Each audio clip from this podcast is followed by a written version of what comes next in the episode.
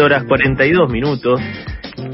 La temperatura es de 13 grados 5 décimas. Recordá que si querés comunicarte con nosotros puedes hacerlo al WhatsApp de la tribu al 11 67 10 37 58. 11 67 10 37 58. También nos puedes encontrar en las redes sociales. En Twitter somos arroba pasadas radio y en Instagram somos pasadas por alto. También pueden encontrar nuestro contenido en Spotify Ahí van a encontrar algunas columnas y distintas entrevistas que hacemos en Pasadas por Alto. Si en este momento estás escuchando esto en Spotify, vas a ver que debajo del nombre dice seguir. Eso eh, nos ayudaría mucho, que nos sigas también. Así te llegan notificaciones cada vez que subimos algo y siga, así sigue creciendo nuestra comunidad de pasadas por alto. Ahora sí, continuamos con más información. Sí, siendo las 11 y 43 de la mañana, vamos a hablar un poco sobre la pandemia. En las últimas semanas vimos cómo los contagios del coronavirus se dejaron de concentrar eh, en el AMBA, que es la zona de alerta epidemiológica, y tienen una mayor presencia ahora este aumento de contagios en el resto del país. La semana pasada estuvimos hablando con Ayelén Espósito, ella es diputada nacional del Frente de Todos por Río Negro justamente nos contaba eh, la situación en su provincia, eh, teniendo en cuenta que es una de las provincias complicadas dentro de eh, lo que sería el mapa nacional del coronavirus, en donde también luego de, de, las últimas medidas que se tomó de confinamiento por el gobierno nacional pudimos ver que el alerta epidemiológico, este, este, este estadio en el cual las localidades están por la cantidad de contagios que tienen, eh, se desplaza en distintas provincias y hay varias provincias complicadas. Una de ellas también es eh, la provincia de Santa Fe, donde ayer se registraron casi 3.500 contagios y 54 fallecidos y en lo que va de la pandemia en Santa Fe murieron 5.504 personas. El lunes Juan Pablo Poletti, director del Hospital José María Cuyén de la ciudad de Santa Fe, la ciudad capital, indicó que las camas críticas están entre un 95 y un 100% de ocupación de forma permanente, como también se puede ver en distintos puntos del país. A todo esto también desde el gobierno nacional se generaron algunos entredichos entre eh, el gobernador eh, de la provincia, Omar Perotti, y justamente el gobierno nacional por cómo es que acatan eh, las distintas indicaciones o las distintas medidas que eh, se van tomando desde el gobierno nacional. Incluso Perotti también lo que indicó, eh, para sumar un poco de leña al fuego a todo lo que es el conflicto y la tensión por las vacunas, es que Santa Fe quiere comprar vacunas, pero no hay disponibles. Lo que dijo el gobernador de esa provincia es que las gestiones se iniciaron hace más de dos meses y una de las dificultades que encuentran es que hay muchos intermediarios que ofrecen vacunas que luego no tienen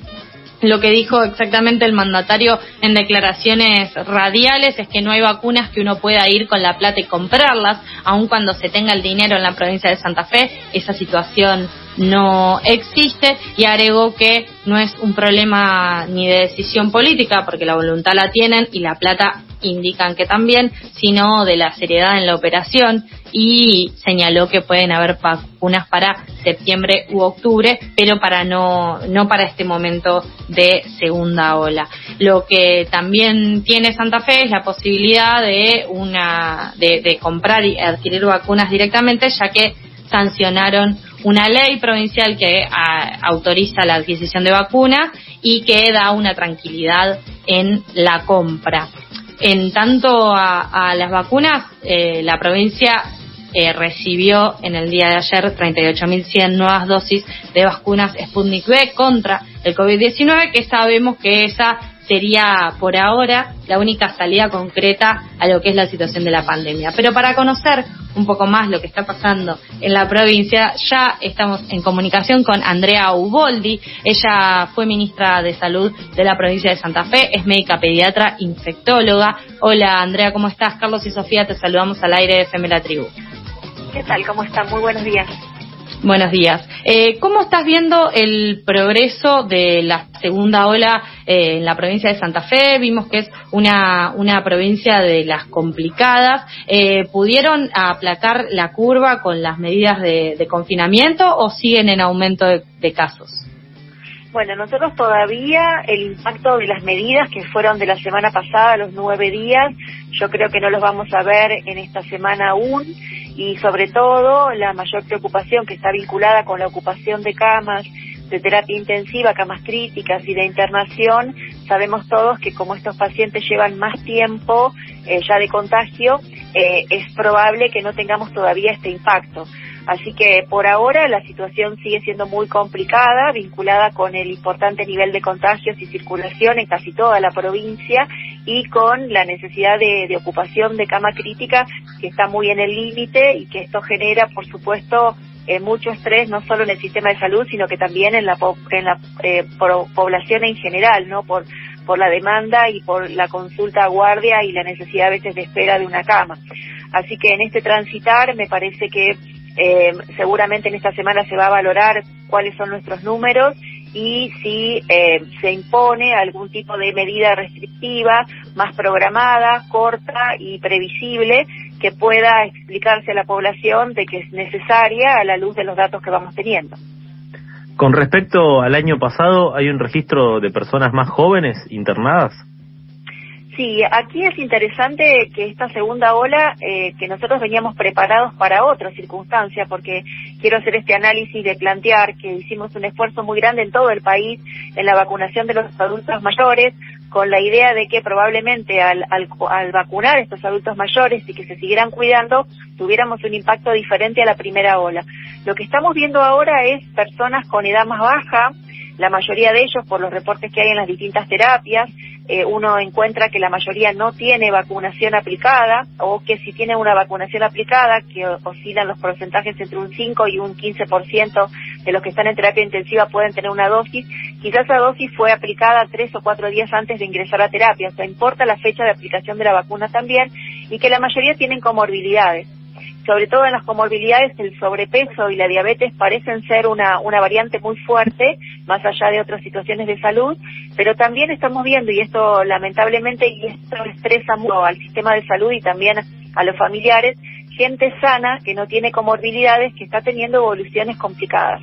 Así que creo que el escenario que se viene con llegada de vacunas implica, por un lado, completar rápidamente las segundas dosis de todos los mayores de 60 o más, pero hacer una campaña muy fuerte entre 18 y 59 con comorbilidades, porque sigue siendo el peso de la comorbilidad una variable importante, para después pensar en poder absorber población sana, eh, que también pudiéramos protegerla si la cantidad de dosis que llegan son las suficientes. Eh, con respecto a eso, eh, Andrea, Santa Fe, por lo que tenemos entendido, es una de las provincias que a nivel país menos dosis recibió en relación a su población y al mismo tiempo tiene números bajos con respecto a la aplicación de vacunas. ¿Cómo estás viendo eh, el plan de vacunación en la provincia y la distribución que se está haciendo desde el gobierno central, no desde el gobierno nacional? Bueno, siempre yo, yo considero que los números que se plasman en las gráficas a veces pueden ser relativos. Yo no estoy en este momento en la gestión para, para poder contarte específicamente bien cómo está la situación. Sí creo que ha habido algunas diferencias con respecto a la distribución de dosis que estuvieron vinculadas si uno distribuye por población total o si distribuye por poblaciones con factores de riesgo. Entonces, si vos tenés poblaciones más envejecidas o con más comorbilidades o centros o conglomerados más con más gente con estas características puede ser que la cantidad de dosis proporcional a esa población pueda ser más baja y que vos eh, reclames algún ajuste. Esto ha pasado en Santa Fe y sé que también ha pasado en Capital Federal. Ahora bien, del aprovechamiento, por lo menos de las dosis, que son los datos que por ahí uno puede encontrar en, digamos, en la, en la plataforma oficial, uno ve un aprovechamiento del 80% de las dosis que se han recibido han sido aplicadas.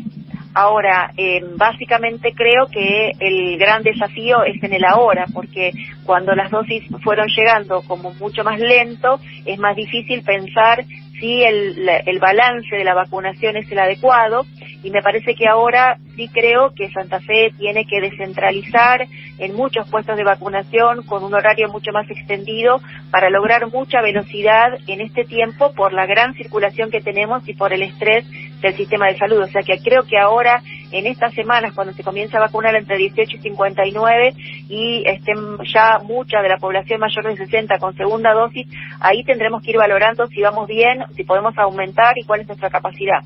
La verdad que yo siempre rescato y porque he trabajado mucho que, la capacidad de nuestro equipo de salud de vacunación tiene una historia muy fuerte en la provincia y hay un compromiso muy grande y de paso creo que va nuestro agradecimiento para todos los que están en este momento trabajando con mucha fuerza y con mucho respeto para cada uno de los que se vacunan, que seguramente en las próximas semanas tendremos que tener mejores resultados. Cuando pensamos la pandemia, otra de las variables que están en discusión en este momento es el tema de la presencialidad y el Ministerio de Educación de la provincia de Santa Fe había anunciado el cierre de las escuelas hasta el 4 de junio. ¿Cómo ves esta discusión entre presencialidad y virtualidad que se está dando en todo el país? Bueno, eh, me parece que esta discusión que lamentablemente, digamos, se politizó, eh, digamos, desde el punto de vista partidario, la verdad que hubiera sido interesante que, pudiera mantenerse un poco más aséptico, pero bueno, toda esta pandemia tuvo estos vicios, ¿no? Me parece que es interesante pensar y reflexionar que toda actividad que está protocolizada tiene más margen de seguridad, y esto está clarísimo. Ahora, luego vos tenés que analizar las particularidades de las escuelas y de los desarrollos y de los circuitos de las personas en cada uno de los lugares. Una cosa es la presencialidad en una localidad pequeña donde los chicos van caminando, es de cercanía y los docentes viven ahí, y otra cosa es la utilización del transporte público y todo lo que implica la movilización o el cruce de la ciudad.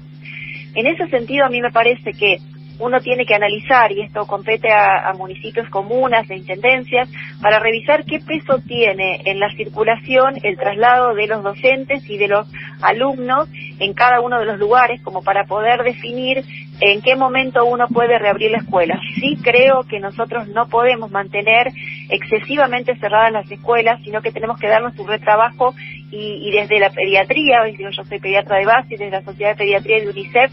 se viene trabajando fuertemente en insistir que es importante también las aperturas y cierres, como a lo mejor tenemos que hacerlo artesanalmente la circulación, pero que es muy importante la revinculación, sobre todo los niños pequeños, y que nuestro país no está preparado para la virtualidad, digo, porque las conectividades se cortan y porque también el apoyo que puedan brindar algunos eh, hogares familiares no es tan fuerte como para que los chicos puedan continuar con esta enseñanza-aprendizaje y en este contexto de tanta angustia. Y que por supuesto la escuela, más allá del aprendizaje, tiene un rol fundamental en pesquisa de situaciones complejas, de violencia, de trastornos de, de, atención y del crecimiento que es vital para nuestros niños pequeños y para nuestro futuro. Así que es una, me parece que es una ingeniería y que necesita muchas miradas eh, y me parece que en este sentido cada lugar tiene que poder tener sus datos, su, su, su posicionamiento frente a cuánto impacta la movilización de docentes, eh, equipos de apoyo escolar